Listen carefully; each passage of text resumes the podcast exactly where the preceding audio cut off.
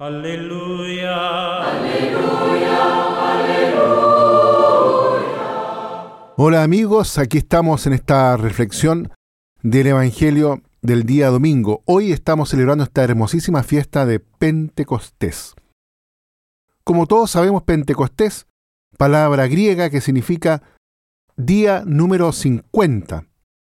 El 50 es un número que ya los judíos tenían asimilado desde hace siglos como símbolo de plenitud es cuando celebran la alianza que sellaron con Yahvé en el monte Sinaí, guiados por Moisés a los 50 días de su salida de Egipto.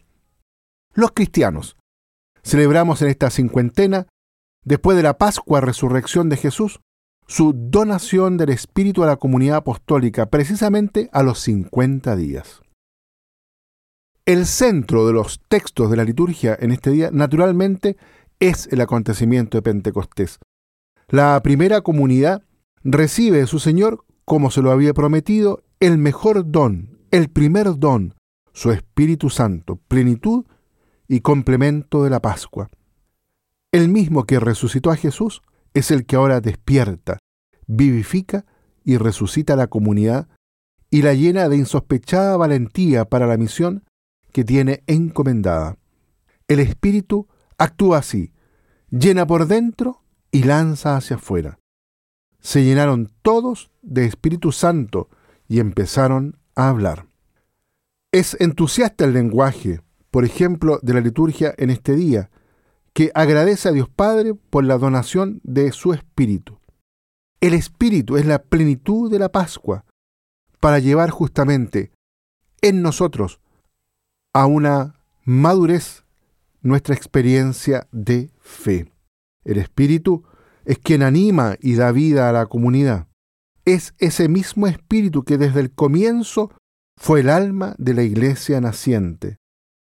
Como dice la oración hoy día colecta de la misa, por el misterio de Pentecostés, santificas a tu iglesia extendida por todas las naciones.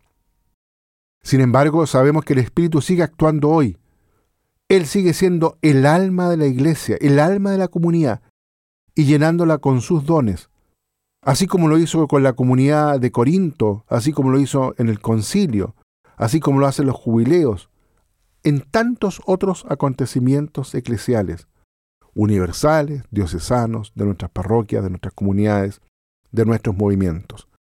El Espíritu es el gran protagonista en el centro de la comunidad es Él quien nos anima desde dentro y nos ayuda a seguir fielmente el camino que nos traza el Señor.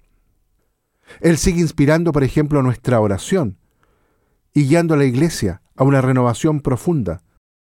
En definitiva, es Él, como dice el apóstol, quien en nosotros clama, Abba, Padre. Es Él quien nos genera y regala ese maravilloso don de la libertad cristiana.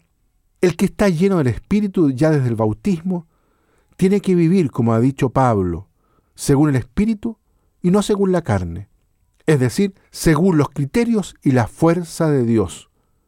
Para Pablo, una de las consecuencias de vivir según el Espíritu es que somos hijos y que nos sentimos y nos experimentamos en libertad como miembros de la familia de Dios como decíamos recién, es el Espíritu que nos hace decir Abba, Padre.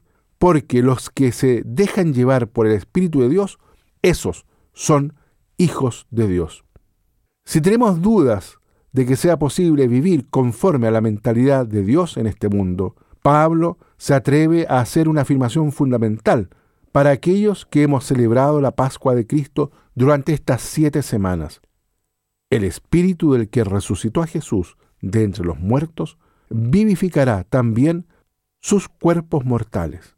Es decir, la misma mano poderosa de Dios que sacó a Jesús de entre los muertos puede hacer también que nuestras personas, nuestras comunidades, a pesar de nuestra pequeñez, de nuestra fragilidad, incluso nuestro pecado, pueda ser transformado en luz y gracia.